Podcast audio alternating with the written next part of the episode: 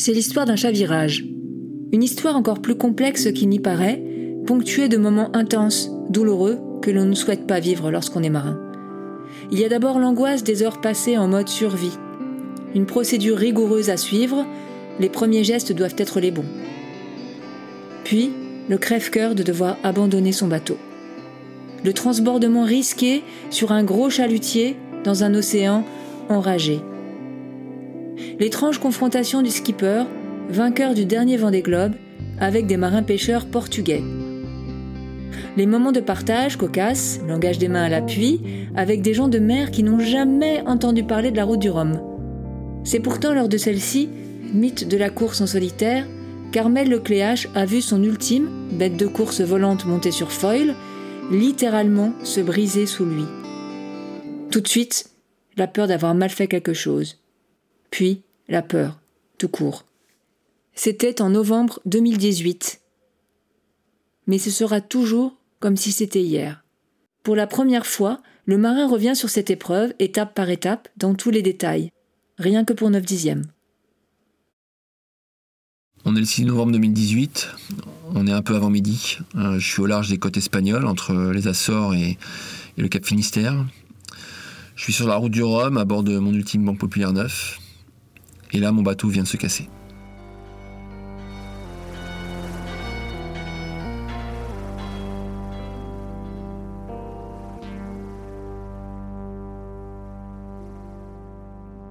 Là, je suis en, veille sur mon bateau. Euh, les conditions sont durcies depuis, euh, depuis le début de la matinée. Et tout d'un coup, euh, le bateau, dans une vague, j'ai l'impression qu'il ralentit. Il commence à pencher fortement. je vais bien sûr naturellement choquer ma, ma grand voile, parce que je suis en veille au poste de, pilotage. Et, en fait, voilà, ça, ça dure euh, quelques, quelques microsecondes. Et en fait, je me rends compte que ça n'agit sur rien et que le bateau continue à pencher. Et là, quand je regarde euh, rapidement sous le vent, je vois, euh, je vois la coque, le flotteur sous le vent, le flotteur bâbord bah, qui, qui, plus en place, qui est plus à sa place. Euh, et, le bateau qui, bascule et tout part d'un coup. Euh, et je me retrouve euh, accroché à mon écoute, le bateau à la verticale, le mât posé dans l'eau, dans 40 nœuds de vent, 6 mètres de creux. Et je sais pas comment ça va se finir. Et, et, je tiens, voilà, ma vie tient un fil parce que je sais pas faut, si je lâche l'écoute, si je vais me retrouver coincé dans l'eau. Et puis le mât finit par casser et, je, pars dans ce euh, dans ce méli-mélo de, de choc, de carbone qui casse, de bruit, euh, euh, et, avec surtout bah, l'envie de, rester en vie. là, c'est la survie. Je suis dans la survie. chaque micro seconde, chaque instant, c'est de, bah, de, savoir qu'est-ce que je dois faire, euh, voilà, comment euh, mettre mes mains, euh, ma tête, pour éviter de se prendre des morceaux sur la tête, d'avoir le corps hors de l'eau, de rester finalement accroché au bateau, de rester en vie. Et voilà, et tout finit par basculer entièrement. Le bateau est à l'envers, en plusieurs morceaux. Et, là, il faut que je j'ai qu'une seule envie, c'est de, de, rentrer, euh, d'être en sécurité. Je sais qu'il faut être en sécurité dans la coque centrale du bateau et donc d'atteindre le hublot euh, qui se situe au milieu de la coque centrale à l'envers, de pouvoir l'atteindre et de pouvoir euh, l'ouvrir et de rentrer et de mettre en sécurité. Et ça, ça va me prendre un quart d'heure euh, parce que parce que moi je suis dans l'eau, je suis dans, tout ce grand bordel de, de bouts de ficelles de, de carbone et, et, et puis ça bouge de partout et et puis j'ai fini par y arriver. Euh, j'ouvre ce hublot, euh, je rentre dedans et, je le referme. Et, voilà. Et je sais que là, je viens de, je viens de sauver ma peau. Alors je suis habillé, euh, ouais, j'ai mes vêtements de mer classiques, c'est-à-dire les cirés, haut et bas, mais j'ai pas, pas de combinaison de survie en, je ne l'ai pas mise parce que je, pas forcément la nécessité à ce moment-là. Normalement, les conditions devaient s'améliorer dans la soirée, donc c'était vraiment quelques heures difficiles à, passer, mais ensuite le plus dur était fait. donc c'était les cirés, les bottes, voilà, voilà, avec des, polaires en dessous parce qu'il fait pas très chaud. On est encore voilà au, large de, entre les Açores et le Portugal. Donc quand je tombe dans l'eau, l'eau elle est doit être à à 12, 12-14 degrés, donc voilà, relativement froide quand même, mais finalement c'est pas ça qui me heureusement qui me qui m'empêche finalement de d'agir euh, une fois que je suis dans l'eau parce que je pense que mes événements mais déjà m'ont protégé un petit peu mais je me retrouve quand même euh, euh, complètement trempé euh, parce que ben, quand on est complètement immergé, l'eau s'infiltre dans ses dans cirés et donc je rentre dans le bateau, je suis totalement voilà humide et, j'ai froid. Et, en plus j'ai mal parce que je, je me rends compte qu'à ce moment-là je me suis cogné en tombant. Alors je sais pas à quel endroit du bateau exactement mais j'ai très mal aux côtes et quelques jours après mon retour à terre, j'aurai un examen médical qui me, fera voir que j'ai une grosse contusion aux côtes. Euh, et donc j'ai dû taper fortement au moment où je suis tombé dans, le moment où le bateau a, basculé. Et donc j'ai très mal. J'ai mon premier euh, objectif, euh, c'est d'abord de déclencher la balise de détresse, c'est-à-dire de, faire savoir à terre que je viens d'avoir un accident euh, et, que je suis en danger et que euh, bah, euh, il faut venir me chercher.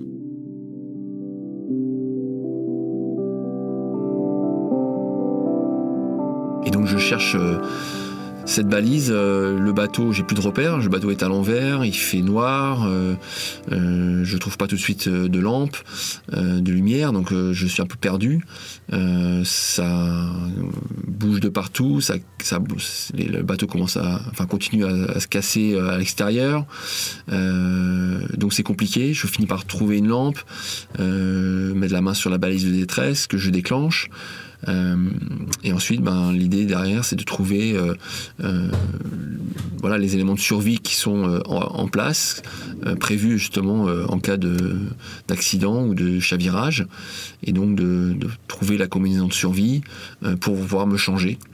Donc je me déshabille entièrement et j'enfile cette combinaison de, survie prévue pour ces moments compliqués.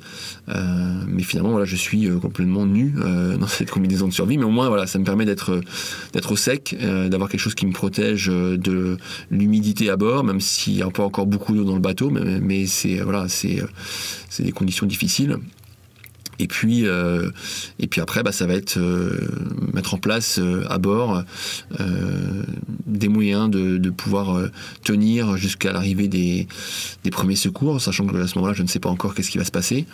Et donc, on a à bord un bidon de survie dans lequel je vais récupérer euh, voilà, euh, un téléphone Iridium portable, euh, des balises, des, fusées, de la nourriture, un peu d'eau, un couteau, une VHF, enfin voilà, il y a toute une liste de matériel de sécurité qui est obligatoire pour tous les bateaux et qui va me servir énormément. Et là, une fois que je me mets en sécurité moi à bord du bateau, mon objectif suivant c'est de contacter la Terre pour faire savoir à, mon équipe, à mon contact à terre, euh, c'est-à-dire euh, Ronan Lucas, le directeur du team, de lui dire que je suis euh, sain et sauf dans le bateau et, que je viens de.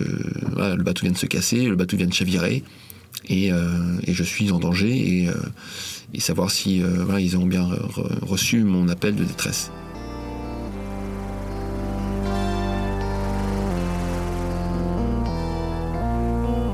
J'arrive difficilement à contacter la Terre. Euh, au bout de. Je pense que ça a duré au moins 20 minutes. Euh, on a un bref échange. Euh, ils, ont, ils, le sait qu'il m'est arrivé quelque chose parce qu'ils me suivent en permanence sur ces grands bateaux de ces multicoques de course en solitaire.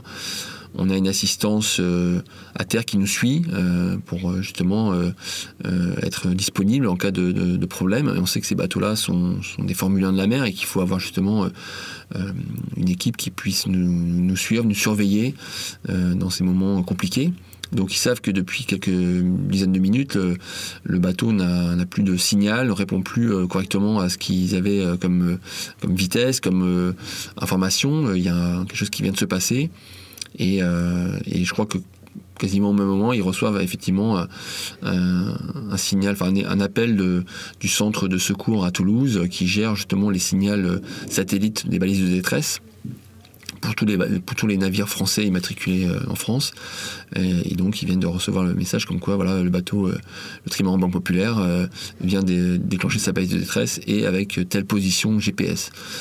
Et, moi, je, la première chose que je vais dire à, Ronan, ben voilà, je, le bateau a, cassé, je suis, il a chaviré, mais je suis dans la coque centrale, je suis en, je suis en sain et sauf. voilà, je, tout va bien entre guillemets mais j'ai quand même très mal aux côtes. Et puis, euh, on sait d'expérience que ces téléphones portables euh, satellites euh, ont quand même une, autonomie batterie assez faible. Donc il ne faut pas voilà, être trop gourmand. Et donc je lui dis, bah écoute, on se rappelle dans une heure. J'éteins mon téléphone satellite pour garder la batterie, l'autonomie, parce que à ce moment-là, je ne sais pas combien de temps, combien de temps je vais rester à bord du bateau. plusieurs heures, plusieurs jours, j'ai aucune, aucune certitude. Et donc j'éteins mon téléphone satellite. Et puis euh, j'essaie de continuer à mettre en place une, cellule, une zone un petit peu de dans laquelle je vais pouvoir être un petit peu à l'abri, euh, au sec, euh, ramener autour de moi tous les éléments de, de, sécurité. Je récupère le radeau de survie aussi. Euh, pour être prêt à sortir du bateau parce que je ne sais pas si le bateau euh, va continuer à se disloquer rapidement et pourquoi pas euh, finir par couler. Et donc il faut pouvoir rapidement évacuer le bateau et avoir ce radeau de survie accessible parce que sinon je pourrais pas tenir longtemps dans l'eau même avec ma combinaison de survie. Donc voilà, tout ça c'est tout autour de moi. Et puis voilà, j'ai un gros coup de. Une fois que j'ai terminé tout ça, j'ai un gros coup de fatigue parce que là, ça faisait déjà plusieurs euh, heures que euh, les conditions étaient engagées, euh, j'avais pas beaucoup dormi la nuit précédente, et donc voilà, j'ai un petit coup de pompe et donc je, m'assoupis quelques minutes. finalement, c'est quelques minutes, je crois que ça va durer presque trois quarts d'heure. Et, je me réveille en gros finalement au moment où je rallume le téléphone satellite ça fait je crois presque deux heures que le coup de fil a été passé avec Ronan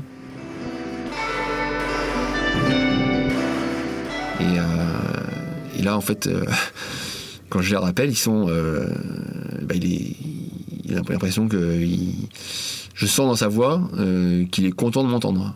Parce que il y a eu beaucoup d'inquiétude à ce moment-là, parce qu'ils ont attendu une heure, que je rappelle, en ayant beaucoup de doutes sur le fait que il m'est arrivé quelque chose depuis le premier appel, que mon mal de côte ce soit euh, quelque chose de très grave et que finalement euh, euh, la situation se soit vraiment voilà est devenue très compliquée à bord et que j'ai des graves, graves soucis et finalement bon je les rassure en disant je sais que eux voilà sont en lien avec les autorités avec les moyens de secours et donc tout ça, ça se met en place. Ça prend un peu de temps, c'est normal. On est, faut imaginer, moi je suis entre les Açores et le Portugal, dans des conditions très difficiles.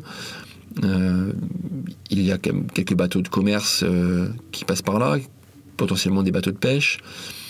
Et puis, euh, je suis hors de portée d'hélicoptère, c'est-à-dire que impossible pour moi d'être évacué par un hélicoptère.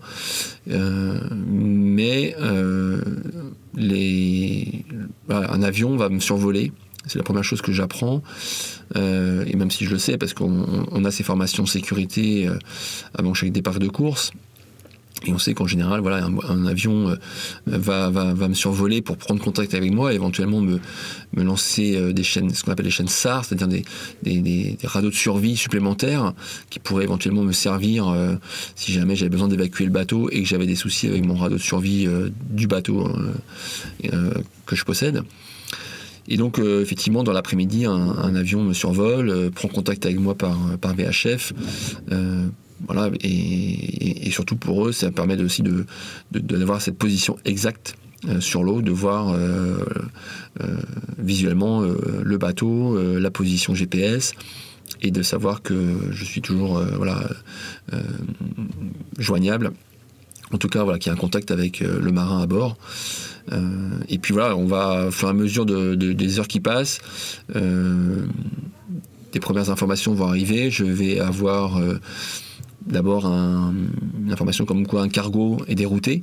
Euh, donc un bateau de, commerce qui se situe à quelques dizaines de kilomètres, euh, donc a été demandé de, changer sa route pour venir euh, sur, sur ma position, pour voilà, me porter assistance.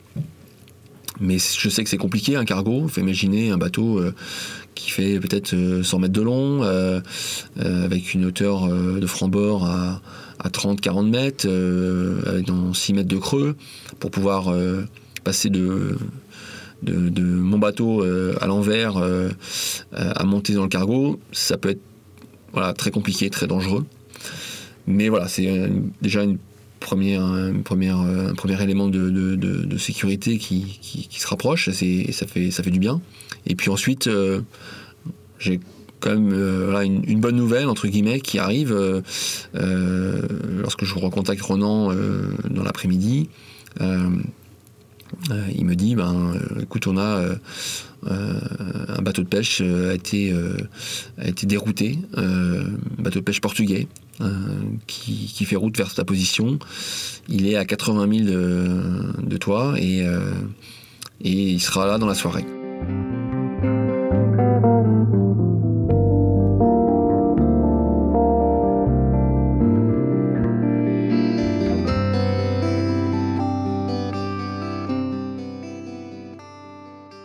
En tout, je vais passer une dizaine d'heures euh, à l'intérieur de ma coque centrale à attendre euh, l'arrivée de, ce bateau de pêche portugais. Une fois que je suis dans le bateau, je, ne euh, sais pas que le plus dur est fait, mais je me dis, voilà, je, m'en sors bien. mais je suis loin d'être secouru parce que je sais que d'expérience ou aussi des retours d'expérience d'autres marins qui ont vécu des chavirages ou de la casse, un changement de, enfin, euh, d'arriver sur un autre bateau qui va nous chercher dans des conditions dans lesquelles je suis, météo, qui vont se dégrader dans la soirée, dans la nuit. Je sais qu'il y, a, il va y avoir une étape difficile à franchir encore. Mais bon, voilà, je sais que euh, jusque là, euh, voilà, je suis dans le bateau. Même si ça, le bateau se dégrade, les conditions sont dures, ça, ça, cogne de partout, ça grince. voilà, je suis en sécurité. Euh, et, voilà. Et après, c'est beaucoup de déception, beaucoup de frustration, de voilà, de se dire mais c'est et puis d'incompréhension parce que je ne sais pas en fait à ce moment-là qu'est-ce qui s'est passé. Euh, pour moi, euh, c'est pas un chavirage. le bateau a cassé. J'ai de fortes présomptions que le, bras avant a cassé et on, le, confirmera quelques quelques jours après la, récupération, enfin mon sauvetage, avec l'équipe, avec les ingénieurs, avec les architectes. Euh, mais c'est vrai que euh, à ce moment-là, je je comprends pas euh, parce que c'était une route du Rhum qu'on avait bien préparée dans des conditions compliquées parce qu'on avait vécu un chavirage quelques mois auparavant. Il a fallu remettre le bateau en état. Ça avait été une course contre la montre pour moi avec toute l'équipe qui a fait un super boulot. On arrive au départ de la route du Rhum avec euh, l'ambition finalement de terminer, d'arriver au bout de cette route du Rhum, parce que euh, voilà, on sait qu'on n'a pas eu une préparation optimale, mais le bateau est prêt, euh, techniquement, il, est, il est sain pour traverser l'Atlantique. Et moi, mon objectif, c'est vraiment de terminer et de, et de préserver le bateau. Et donc, quand je me retrouve dans ces conditions euh, qu'on savait, hein, qui allaient être difficiles, euh, on, a, on enchaîne de, deux dépressions, et cette deuxième dépression qui est assez creuse, euh, voilà, on, se donne des limites de vent et de vagues à, à ne pas franchir. On voilà, avec le routeur, météo, on a on s'est dit, jusqu'à 6 mètres de creux, c'est le maximum. Et puis, jusqu'à 35 nœuds établis. Voilà, on va pas aller chercher plus parce que euh, même si euh, stratégiquement c'était intéressant d'aller encore de couper un peu plus le fromage, on, savait que c'était des conditions euh, musclées, dangereuses, un peu plus dangereuses et qui pouvaient éventuellement solliciter plus le bateau. Mais là, à ce moment-là, je suis dans les conditions qu'on est allé chercher. Tout se passe bien, j'ai réduit fortement la, puissance du bateau en réduisant la taille des voiles en place. Euh, donc là, je suis à 70% du potentiel. Euh, et je sais qu'il y a quelques heures à tenir. On est, euh, au milieu de la, journée et euh, normalement dans la soirée les conditions vont euh, fortement s'améliorer et, ensuite ce sera finalement une longue glissade jusqu'aux Antilles. Donc je suis en train de faire le dos rond à bord et en quelques secondes tout bascule et je ne sais pas pourquoi. Euh, et c'est ça qui est difficile à, comprendre euh, dans, ce, dans, cette, dans ce moment où je suis dans mon bateau au milieu de nulle part, euh, en train d'attendre des secours. Donc beaucoup d'incompréhension. Et puis après, commence aussi, à partir du moment où j'apprends que je vais être qu'un bateau qui arrive sur place, là, tout finalement mes pensées vont être euh, comment je vais réussir à passer de mon bateau et arriver sur ce bateau de pêche qui ne pourra pas euh, venir euh, se coller à mon bateau, qui ne pourra pas mettre de bateau de, Zodiac ou de petits bateaux à, l'eau pour venir me chercher. Et, il va faire nuit et les conditions se dégradent, la mer commence, continue à se former.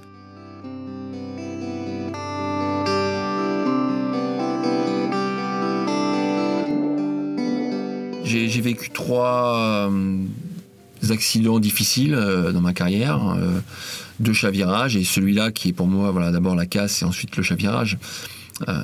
premier, un premier chavirage en, 2005 sur la Transat Jacques Vabre sur un, Norma, donc un trimaran de 60 pieds.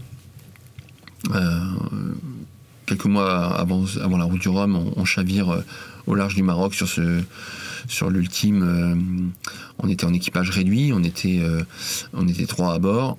Et puis là, euh, voilà, cet accident. pour moi, la, grosse différence dans ces trois accidents, et notamment sur ce dernier, c'est que je suis tout seul. je suis tout seul sur un bateau de 32 mètres de long, dans des conditions très difficiles. Et, je voilà, j'ai personne sur qui compter, qui peut m'aider, avec qui on va pouvoir s'organiser pour pouvoir euh, euh, gérer euh, la suite. quand on, chavire en 2005, je suis avec mon équipier Damien Foxhall. on chavire de nuit dans des conditions difficiles.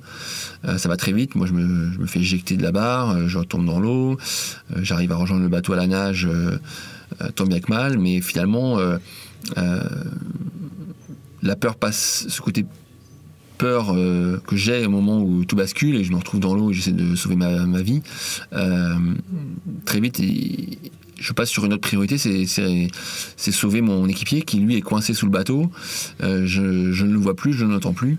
Et, finalement, je l'entends, enfin, il arrive à s'en sortir, à se décoincer au bout de quelques secondes qui sont éternelles.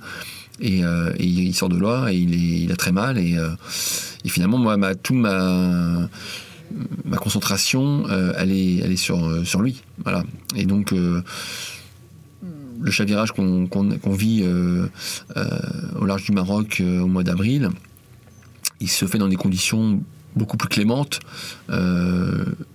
plus liées voilà, à une erreur humaine, à une survente de vent, à voilà, une, plusieurs, plusieurs paramètres liés les uns aux autres qui ont fait que le bateau a chaviré, mais finalement, il y a n'y a pas eu de peur, c'est plus à ce moment-là euh, euh, quelque chose qui va assez vite, mais on se retrouve dans des conditions euh, beaucoup plus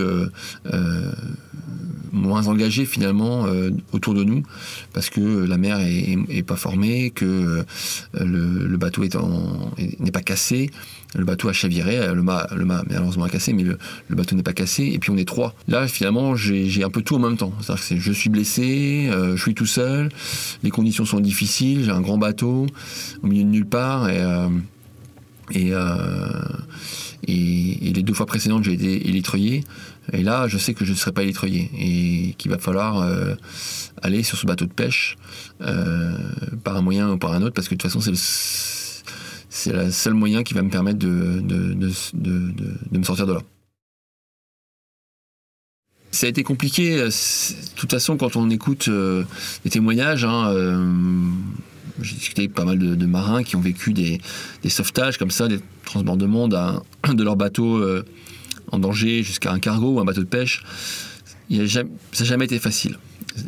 C'est très, très rare. Et Et, souvent même, on peut passer par un moment qui peut être très dangereux. Euh, C'était le cas pour Bernard Stamm euh, euh, lorsqu'il a été récupéré au moment de Noël il y a quelques années avec son bateau qui a coulé dans des conditions dantesques.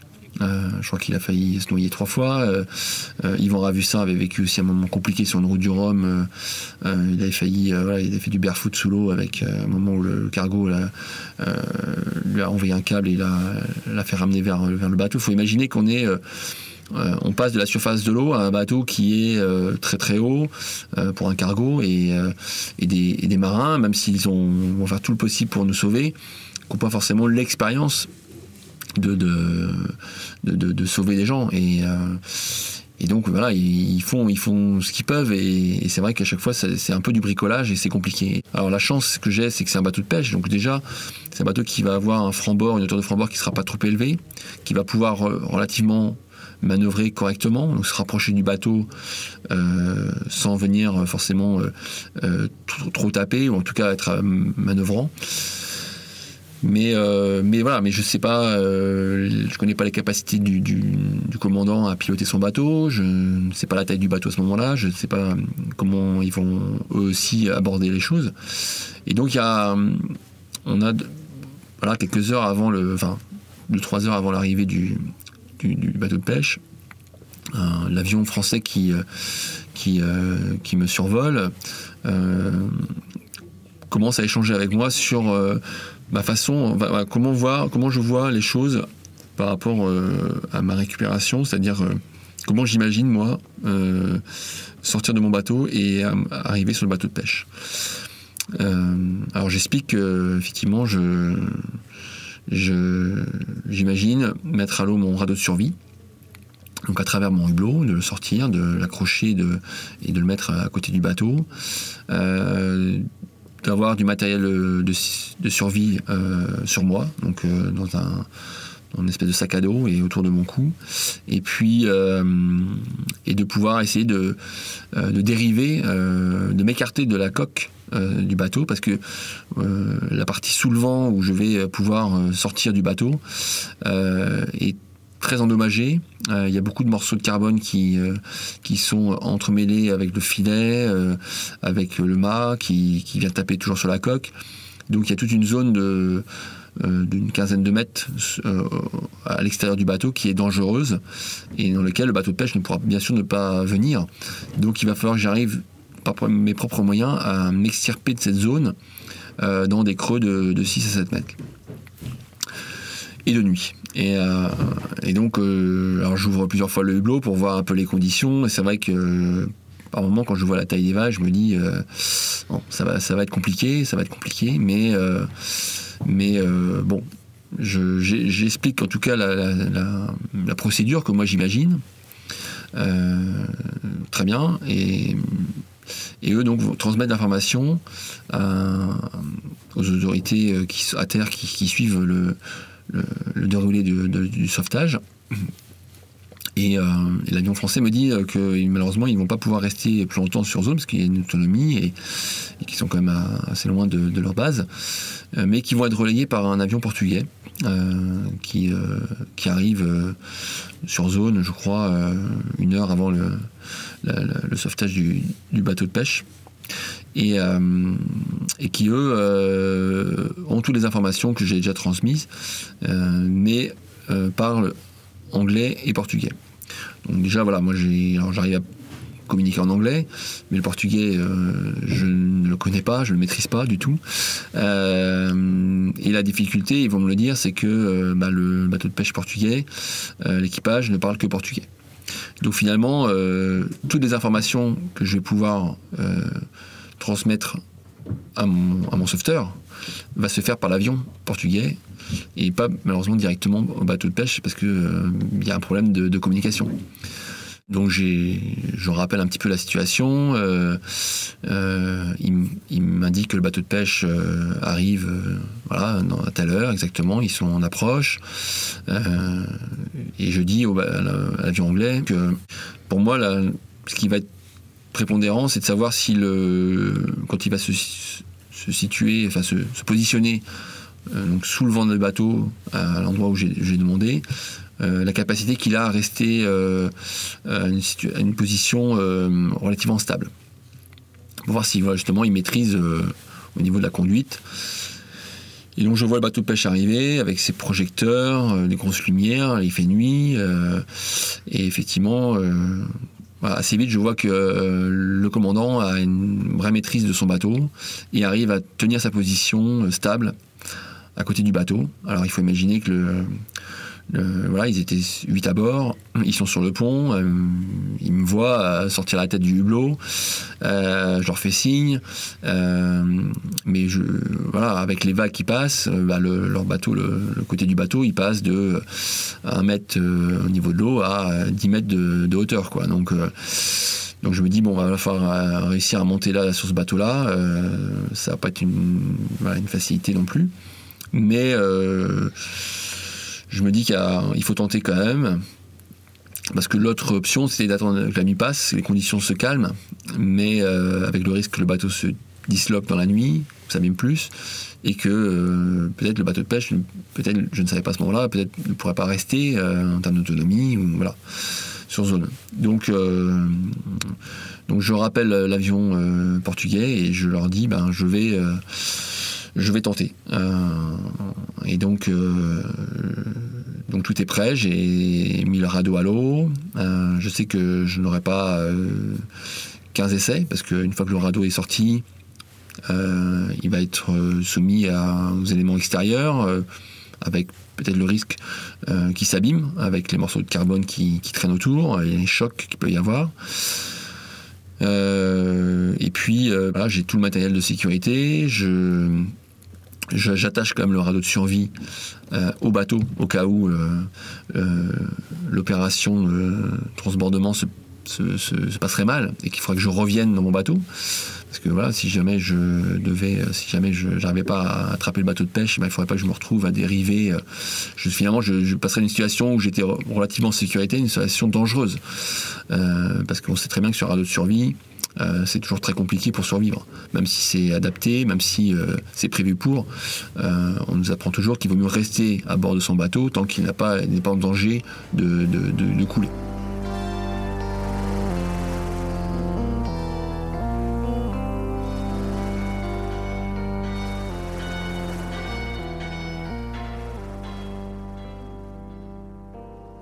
Et puis, euh, et voilà, et donc je, je, monte à bord de mon, de mon radeau, je ferme le hublot, et puis euh, j'essaie de, de m'échapper un petit peu de, de, la coque, en tout cas de, m'écarter du bateau. Et, et c'est compliqué parce que le, les mouvements de vagues, avec le ressac, avec les, les morceaux de, de, bateau qui traînent autour, j'arrive pas à bouger en fait. Le, le, radeau n'arrive pas à, se déhaler.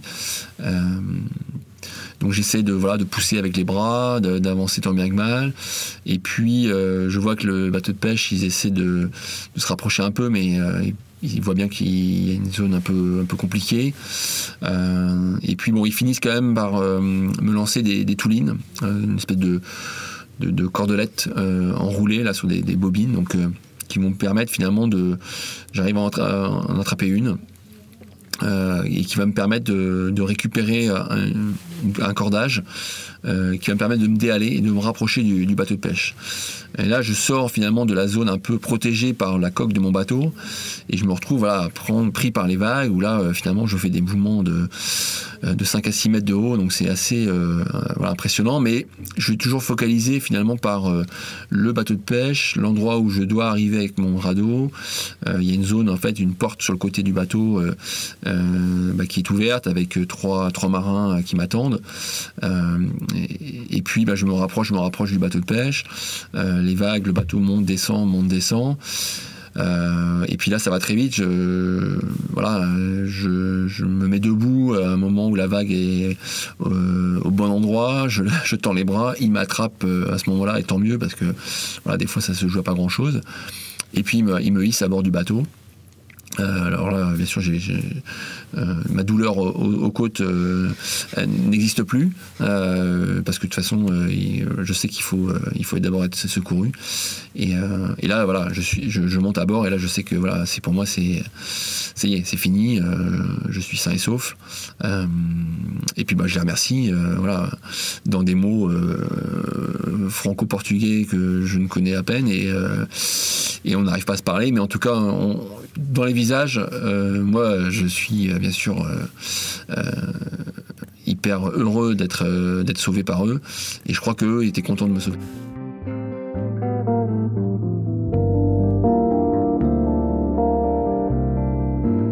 Alors, ils savent pas du tout qui je suis.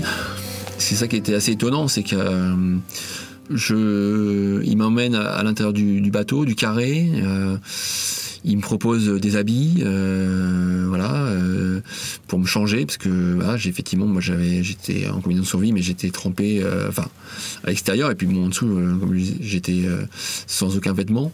Donc, il me propose de me prendre une douche chaude, ce qui est incroyable parce que nous, dans nos bateaux de course, on n'a pas cette capacité. Donc, et puis un, repas, voilà. Euh, et, donc on essaie d'établir euh, une espèce de, communication euh, qui est compliquée parce que bah, on voit bien que la barrière de la langue est, difficile. On aimerait bien expliquer plein de choses. Moi j'ai plein de choses à raconter. Ils ont envie de comprendre et savoir ce qui m'est arrivé et qu'est-ce que je fais là, qu'est-ce que je faisais là sur mon bateau. heureusement il y a le mécano qui a quelques notions d'anglais. Donc voilà et effectivement bah, j'explique un peu ce qui m'est arrivé. Je leur demande s'ils connaissent euh, la, course au large, la route du Rhum. Non, pas du tout. Ils connaissent rien du tout. Bien sûr, c'est pas du tout dans leur monde. Et, euh, voilà, eux, ils sont pêcheurs portugais. Ils, sont pêcheurs d'espadons. Ils partent un, mois en mer, en campagne. Ils rentrent chez eux. Et ils repartent quasiment 15 jours après. Donc, euh, c'est vraiment une vie.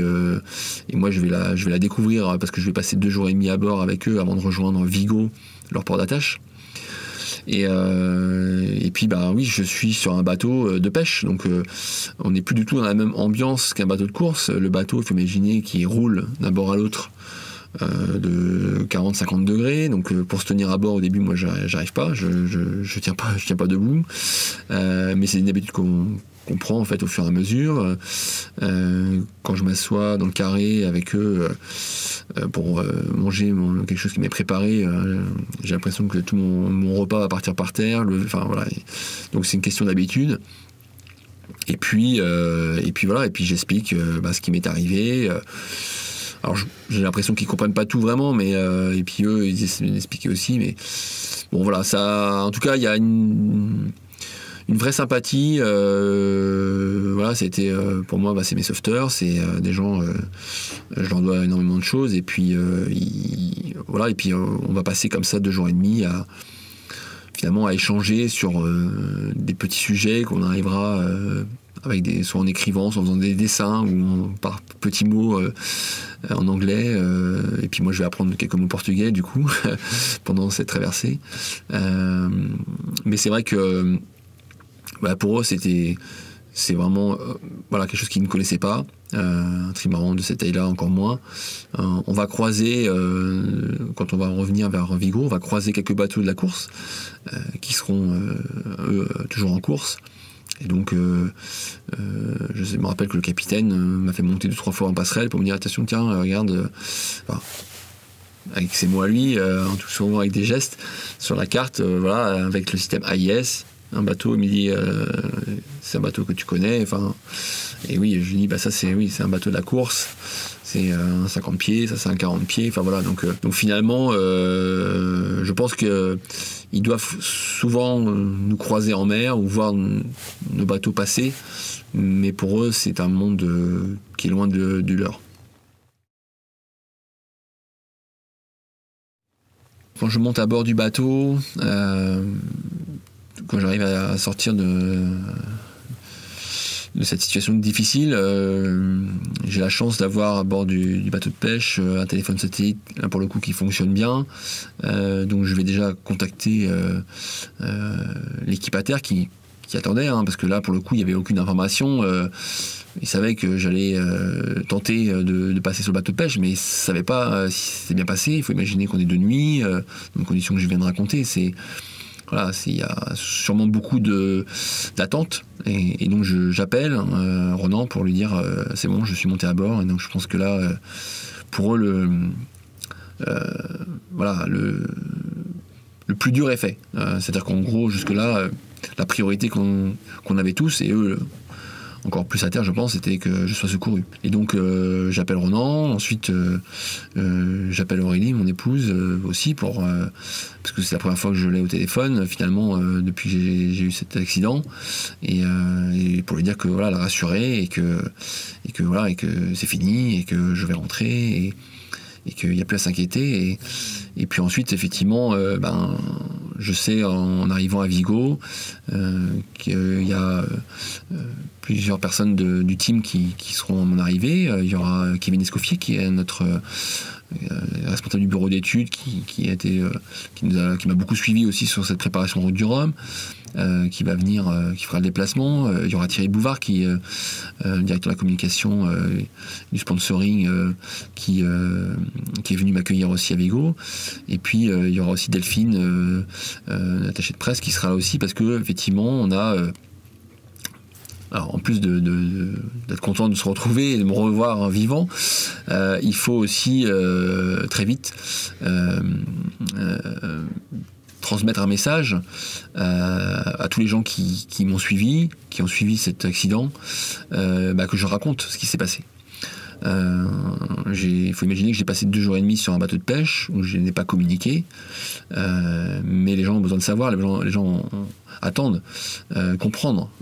Il y a beaucoup d'incertitudes, beaucoup de, de questions. Et, euh, donc effectivement, euh, euh, le soulagement d'arriver à terre, je pense que finalement ces deux jours et demi que j'ai passé sur le bateau de pêche, même si c'était un peu long, m'ont permis un petit peu de de, digérer un petit peu ce qui s'était passé, ou en tout cas de, pouvoir analyser un peu plus, d'avoir des éléments aussi sur le fait que le, bras, le bras avant avait cassé. Donc finalement, enlever aussi euh, ce doute que j'avais avoir, que je, je, pouvais avoir sur un moment, me dire attention, euh, enfin, est-ce que j'ai peut-être fait une erreur? Euh, Est-ce que j'ai fait quelque chose qui, qui ne fallait pas faire et qui aurait fait que le bateau a cassé? Et, et finalement, voilà, les informations que je vais récupérer au fur et à mesure vont me soulager de ce côté-là hein, et me, voilà, me dire que non, moi je n'ai pas fait d'erreur euh, et qu'au final, voilà, c'est lié à un élément extérieur qui va faire que euh, tout, ça, est arrivé. J'ai eu beaucoup de chance. Donc, euh, donc voilà, donc raconter ce que j'ai vécu, pour moi, c'est pas, pas compliqué. Ça va être plus finalement une aide aussi pour bah, essayer de bah, de passer aussi, euh, d'aller de l'avant, d'avancer, même s'il va falloir encore quelques jours hein, rentrer chez soi, euh, euh, faire un peu voilà, le, le, tour un peu de ce, qui, ce que j'ai vécu, de, de, bien analyser, analyser, et puis et puis surtout, il y a aussi la question bah, du bateau. parce que pour moi, très vite, une fois que je suis dans le bateau de pêche, et je me rappelle, hein, quand je, monte euh, dans le bateau, je vois encore ce bateau à l'envers, euh, éclairé par les projecteurs du bateau de pêche. Et pour moi, euh, voilà, on le laisse tout seul, on l'abandonne parce que ben, le bateau de pêche n'est pas capable, n'a pas capacité de le, de le remorquer, puis c'est pas du tout son rôle. Et, je ne sais pas qu'est-ce qui va devenir ce bateau euh, sur lequel on a mis beaucoup d'énergie, beaucoup de temps. C'est un bateau euh, d'une équipe. C'est un bateau euh, voilà qui qu'on a vu naître, qu'on a sur lequel on a navigué et qui malheureusement est abîmé, cassé et qui et qui est laissé là à l'abandon pendant pendant quelques jours, même si derrière une équipe et un, et un, remorquage est, déjà en place, en tout cas organisé, et en train de se mettre en place mais c'est un crève-cœur. Et moi, euh, finalement, après, c'est. Euh, euh, pour moi, la question essentielle, c'est comment on va récupérer le bateau, comment on va pouvoir le récupérer. Et, ça, ça va être compliqué. J'ai encore plein de souvenirs, hein, bien sûr, de cet, épisode. J'ai pas voulu le cacher ou le mettre dans un endroit de ma tête et puis dire j'y pense plus. Non, ça fait partie de, ma vie, ça fait partie de mon expérience de marin, expérience douloureuse, mais expérience qui voilà qui m'a qui m'a servi, enfin qui m'a nourri de voilà, comme on dit, on, est peut-être un peu plus fort quand on sort d'événements comme ça. En tout cas, euh, aujourd'hui, pour moi, euh, euh, déjà, clairement, ce qui était important, c'était de savoir si moi j'avais fait des, erreurs et que j'étais lié finalement à cette casse, à ce qui m'est arrivé. Et là, là-dessus, j'ai été entièrement rassuré sur la, ma, manière de mener le bateau, d'avoir suivi les consignes qu'on s'était données avec l'équipe, avec le routeur, dans la sécurité, dans la voilà, dans les moments où il fallait faire le dos rond. Et ça, voilà, je l'avais bien, bien appliqué à la lettre. Euh, aujourd'hui, on sait euh, ce qui s'est passé. Hein. j'ai tapé un ovni, euh, donc un objet flottant non identifié, plusieurs heures avant, difficile de savoir, qui est venu endommager le bras sur sa partie inférieure. Donc, pour moi, c'était impossible de le voir visuellement, même si j'ai pu faire quelques checks vérification du bateau euh, la, journée précédente, euh, euh, en, fin, en, fin, de journée précédente, donc d'aller voir ralentir le bateau, d'aller voir à l'avant si tout est bien en place, les, différents éléments de gréement, et puis aussi voir si la coque, il n'y a pas de problème particulier, s'il n'y a pas de, morceaux de carbone qui, qui traînent dans l'eau, etc. Et j'avais rien vu. Et donc cette cette mini brèche hein, qui s'est mise en place s'est propagée finalement avec euh, le travail de la mer hein, et du bateau qui était dans les conditions qu'on avait, qui étaient euh, difficiles. Finalement, ce petit point de, faiblesse euh, est devenu une fissure qui est devenue de plus en plus importante et, et qui a fini par ouvrir le bras en deux et à ce moment-là, il faut imaginer qu'on on est dans sa voiture sur une autoroute et, on perd ses deux roues euh, gauche. Et bien sûr, bah, tout bascule. Et moi, c'est ce qui m'est arrivé. J'ai perdu euh, euh, finalement la coque sur laquelle le bateau s'appuyait. Donc il n'y a plus rien qui, tient le bateau. Et, ça, malheureusement, bah, c'est lié à un fait extérieur. donc ça, c'était pour moi quelque chose qui, entre guillemets, me permettait aussi de pouvoir euh, envisager l'avenir euh, euh, avec l'envie de, retourner sur ces bateaux-là. c'est vrai que c'était un moment très difficile. J'ai eu très peur, au moment où tout a basculé. Avant d'être à l'intérieur du bateau, ces, ces minutes-là, elles ont été très très dures. mais je dirais que voilà, ça fait partie aussi des risques qu'on prend euh, quand on est marin, euh, quand on fait de la course au large. Euh, et j'ai envie de, et c'est ce que j'ai aussi exprimé rapidement quelques, semaines après mon accident avec mon équipe, avec mon sponsor qui m'a posé la question, savoir voilà qu'est-ce que je, voulais faire, qu'est-ce quelles étaient mes envies savoir si je voulais arrêter, si je voulais faire autre chose. Euh, enfin voilà, tout était vraiment ouvert. C'était et là, je, les remercie justement aussi d'avoir euh, eu cette euh, cette approche sans me mettre de pression et, et moi voilà très vite cette volonté de repartir sur ces grands bateaux, l'envie de voilà de, de de réussir ce qu'on n'a pas réussi. Et, et aujourd'hui, on construit un nouvel ultime, un grand bateau qui sera très proche de celui que j'avais au moment de cet accident mais en ayant utilisé bien sûr euh, euh, cette expérience euh, pour améliorer la capacité à, gérer ce genre d'accident, parce que l'on sait qu'on tapera toujours des ovnis. en mer, hein, malheureusement, ça fait partie du jeu, mais il faut arriver à ce que n'y ait pas une conséquence aussi lourde, c'est-à-dire la casse du bateau et mettre en danger la vie du marin.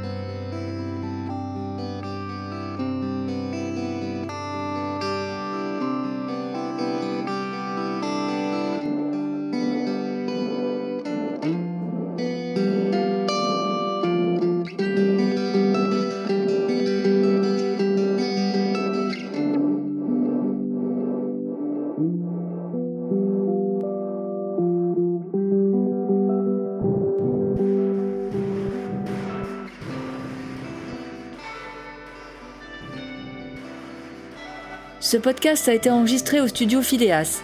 L'interview est signée Patricia Oudy, aux manettes du montage, mixage et musique additionnelle, Livio Boulanger, dit Goldfingers. Quant à nous, on vous dit à bientôt pour de nouvelles aventures.